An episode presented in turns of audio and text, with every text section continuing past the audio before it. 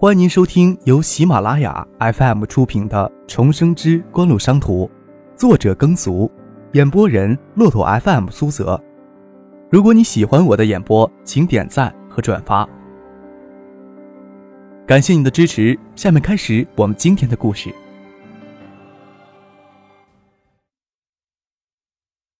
第四十八集，张克没有完全将实话说出来。心里的那种感觉，别人无法体会。丁宪山案不会公开审理，之后兴丰集团国有资产流失案审理，不会涉及到许思。他从兴丰集团支取的二十七万，只作为借款处理，当然也要考虑到小范围内存在一些影响。嗯，我想过几年大家都会淡忘了吧？就算是劳改犯，也不能剥夺他工作权利吧？你知道分寸就好。张志飞无奈地笑了笑，知道无法说服这个侄子。再说这事儿背后有徐学平撑腰，也算不上什么大事儿，就怕张克给许思迷住。想到张克平日里与唐庆亲昵的样子，这种可能性不大。张志飞从不认为男人需要守住一个女人，只要在女人面前能保持头脑清醒就可以了。当然，这种观点不会被二哥张之行接受。既然无法让他接受，也只能瞒着他。张志飞想起一件事来说道：“许思毕竟是外人，张毅留在东社也没有什么大出息，要么让他来帮你。”堂兄张毅是大伯张志威的儿子，今年高中毕业，最近东社县民政局工作，今年刚满二十岁。小叔大概希望张毅能有更大的发展空间，才想着将他弄到市里来。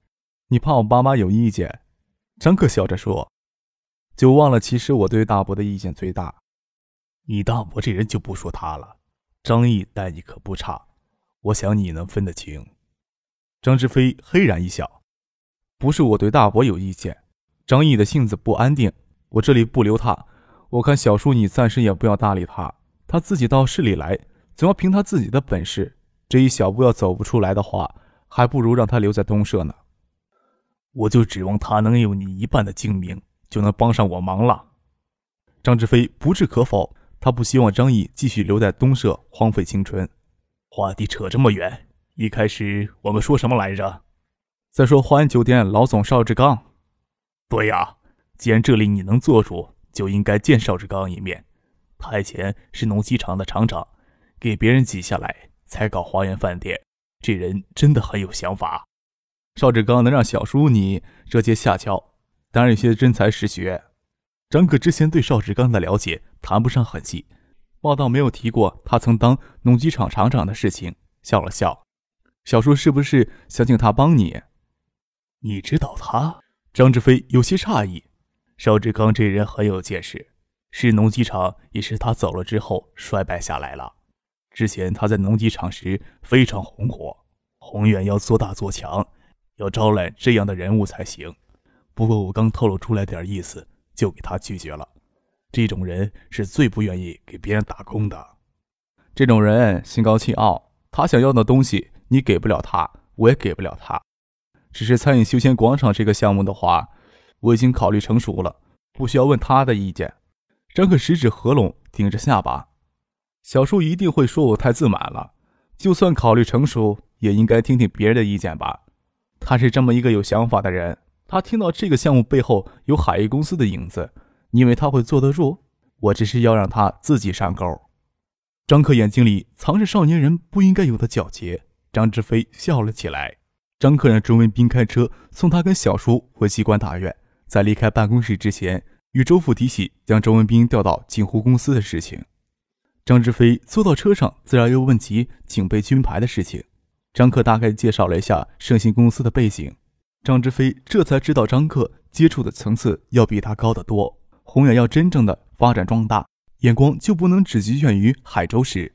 提起盛兴公司，张克想起来要托谢婉清将爱立信 GH 三九八市场推广方案草稿给叶剑兵。虽然从海泰贸易完全撤出来，但是海域公司还是海泰的主要股东。加上预备军牌是盛兴公司送的大人情，有些事情还是要做完的。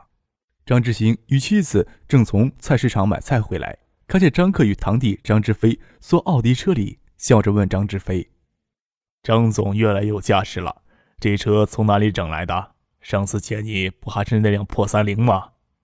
这是海域公司的车。上次蒋薇开车送张克回来，梁克真见过这车。张志兴觉得奇怪，谢婉清不应该将这车放在海州用。张克与小叔张志飞笑嘻嘻地把头探出车窗。有些事情自然不能让作风古板的人知道。张志飞提议去餐厅吃饭，张志行举起左右手拎着的塑料袋，满满的两兜子菜。张克也烦，将饭店当成自己家的厨房，与小叔推门下来，让周文斌将车开回去。大家动手帮忙收拾，一桌菜很快就整了出来。吃饭时，难免要提起今天上午召开的家长会。梁克珍自然要数落张克最近心思都没有放在学习上。见丈夫张之行无动于衷地陪着张之飞喝酒，忍不住抱怨起来。倒是张之飞答应张克，读完高中就送他出国，才消了气。说说笑笑谈起家长会的事情，听张之行提起张克考试写下的作文，张之飞才晓得张克所说的疏港河竣工工程并非空穴来风。唐学谦要有大作为，大力整治市区环境，那必然是第一步。唐学谦根基毕竟不深，谁也没有把握他明年能顺顺当当的将袋子取掉。他大概会在明年人大召开之前有所动作，扩大自己的影响力。张志飞提到疏港河的问题。张之行停下筷子，想了想。疏港河对于市区环境影响很大，这的确是迫在眉睫的问题，不需要等到城建规划总稿出炉的。我跟唐市长提一下，有可能尽快在市政府办公会议上提出来讨论。张志飞问张之行能不能拖一个月再向唐学谦提这事儿，或者就当根本没有听说过这事儿。张之行说道：“这么大问题。”拖一个月得耽误多少事儿？你要拖一个月干嘛？一旦形成市政府办公会议议题，其他工程公司同样得到消息，最终能不能通过，大家都会有自己的判断。自己还有什么先机可言？看着张克戏谑嘲笑的眼神，张志飞恨不得抽自己两巴掌。没事提这个做什么？想让张之行寻思也没有可能，郁闷无比。这个议题最好还是由下面来提。张克对他爸说。不管是水利局还是环保局、市政管理局，都有提倡这个议题的立场。在城规总设计稿出来之前，唐伯伯亲自提这个议题，别人会有疑问。偏偏唐市长会想到这个问题，还是有人在他耳边吹风。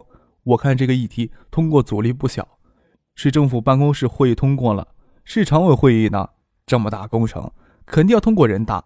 万老头那一关最难过。当然，风声可以无意间从唐伯伯嘴里透露出来。也要下面的工程公司得到风声，小叔在做些工作。海州市的几家工程公司完全有可能让下面的行局提出这个议题，而且能让议题顺畅无比的通过掉。这样也行？张之行习惯性的反问了一句：“这么大市政工程，多大的一块肥肉？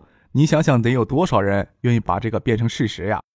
张克笑了笑：“我看小叔就挺馋的。”张志飞诧异的抹了抹嘴唇，惹得梁科真大笑。他小叔看上去是挺馋的。疏港河太影响海州的形象了。张志飞尴尬的说：“这不是为唐市长心急吗？”不要掩饰了。张克笑了起来。哎，开公司就是要赚钱的。我爸可没指望你心里装多大责任。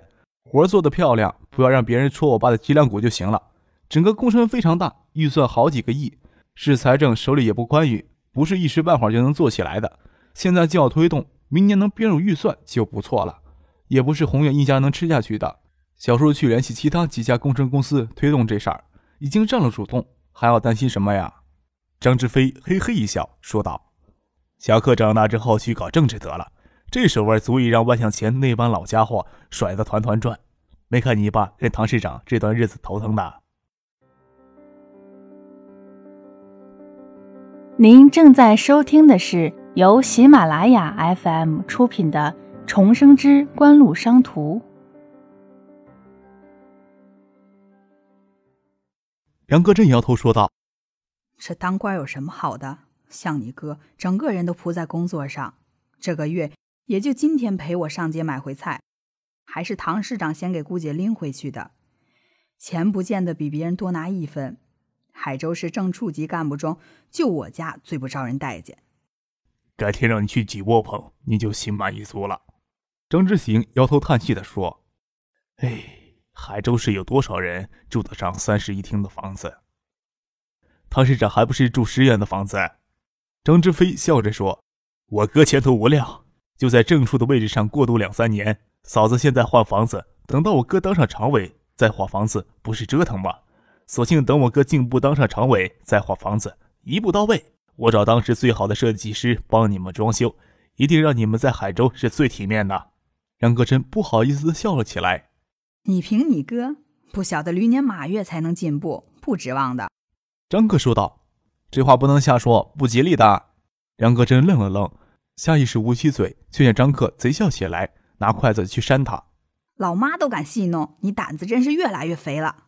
张克扭头看着他爸，说道：“爸，唐伯伯要有什么作为，就要跟周富民联手将万向前请下去。他在人大太碍事儿了，这个只怕不容易。”张之行皱着眉头说。许洪博会不会有什么好想法？呵，就知道你不会找他好好学习，你怎么想到找他？习惯性的拿成人的思维跟儿子说话。什么学棋？成绩都搞不上去，还有时间去学棋？杨克真不明所以。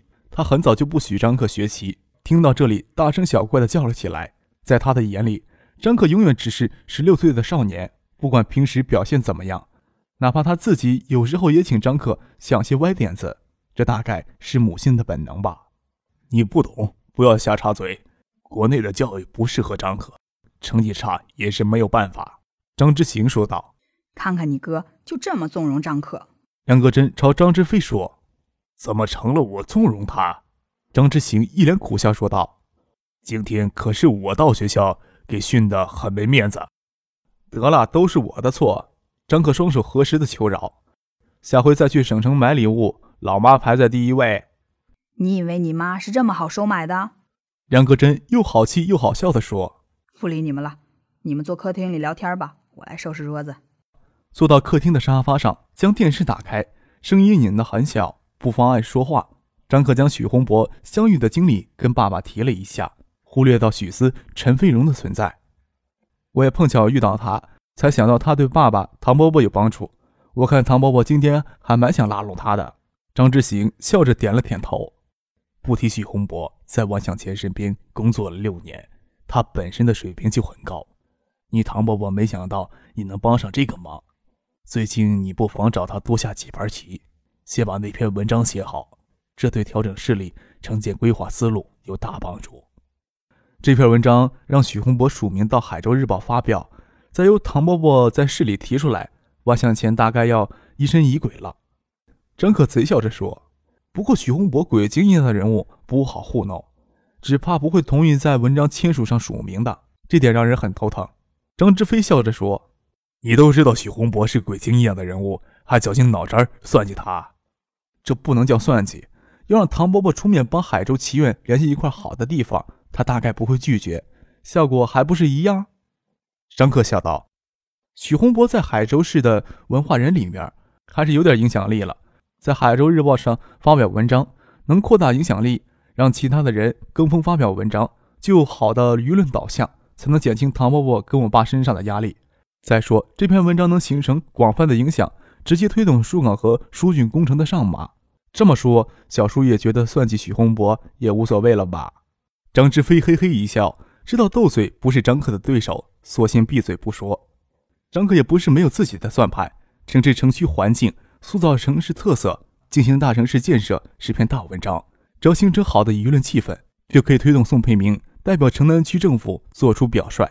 城南区没有能力推动疏浚疏管河这样的大工程，但是造纸厂改造成餐饮休闲广场，难道不是整治城区环境、塑造城市特色的绝佳典型？老厂改造成餐饮休闲广场。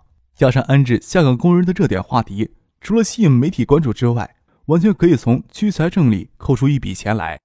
有时候你不得不承认，很多事情是息息相关的，官与商更是纠缠不清。很多事情都要一步步的推进，仅造纸厂新厂投产的事情就千头万绪。许思此时能力还不足以统筹全局，虽然将整个环节分成三块，但是每环节之间的衔接就令人头疼万分。周游曾提过要脱离海苔贸易，但是张克不想这时候有任何引起正泰集团反感的动作，希望他暂时留在海泰贸易，多关心一下纸品销售的渠道。时机成熟了，自然会请他到锦湖来。老厂改造成餐饮休闲广场是张克早有的计划，只是昨天才突兀的提出来，要周父他们一段时间消化一下。不晓得周父有没有将这事儿向宋培明汇报？能够代表城南区政府的宋培明可是相当重要的一环，怎么也要将他拉上船。在注册锦湖的同时，张克注册了另一家名为越秀的空壳公司。出售海泰贸易股份后所得的资金，除了少部分拨给锦湖，绝大部分资金转入由张克完全控制的越秀公司账户，同时划入越秀公司名下还有星光商标的所有权属。这其中繁琐的手续要去办理。张克心想：许思今天大约没法子停下来休息一会儿。听众朋友，您刚刚收听到的是由喜马拉雅 FM 出品的《重生之官路商途》，作者耕俗，演播人骆驼 FM 苏泽。更多精彩有声书，尽在喜马拉雅 FM。